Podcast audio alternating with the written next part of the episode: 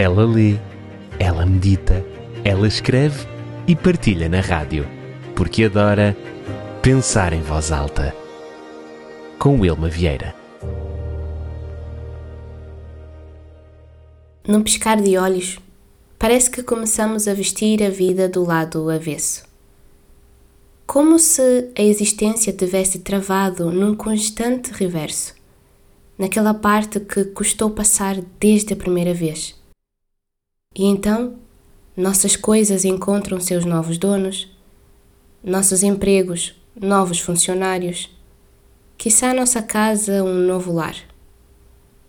Até nossos filhos se vão. Nossos carros seguem o comando de outros pés e mãos. Nossos troféus ganham pó. E quem sabe, nosso nome também. As roupas que nos eram tão inseparáveis quanto a nossa pele já não cabem mais nem no corpo e nem no gosto. Os medos mudam de nome, mas não de endereço. As fotografias que congelaram momentos se amarelam com o tempo.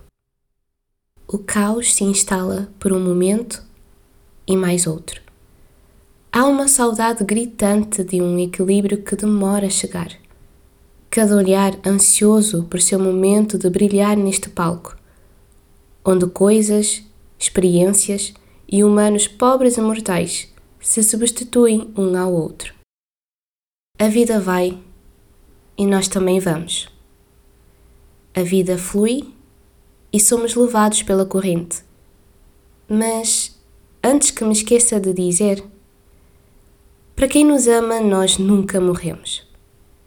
E partes de nós se vão com quem parte. Uma vida bem vivida sempre deixa vestígios. Os carros que outrora refletiam nossa escolha de direção agora respondem a novos condutores. Mas as trilhas de nossas jornadas passadas persistem na poeira dos caminhos percorridos.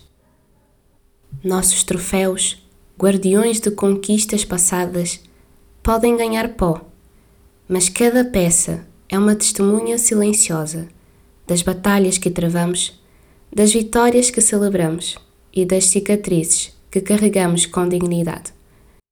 As fotografias antigas, guardiãs de momentos congelados, podem amarelar com o tempo, mas os sorrisos e olhares nelas contidos continuam a ecoar, capturando instantes que resistem à voracidade do esquecimento.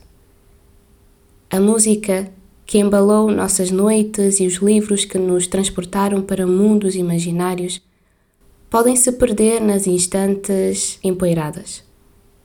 Mas as notas e palavras reverberam em nossas lembranças, tocando acordes e narrativas que persistem além das páginas e melodias. Assim, Enquanto a vida flui inexoravelmente, deixamos para trás não apenas vestígios físicos, mas também a essência inatingível de quem fomos. E, em meio às mudanças, descobrimos que algumas coisas, apesar de passarem, não passam verdadeiramente. Elas ecoam, ressoam e se entrelaçam, tecendo a tapeçaria única da nossa existência.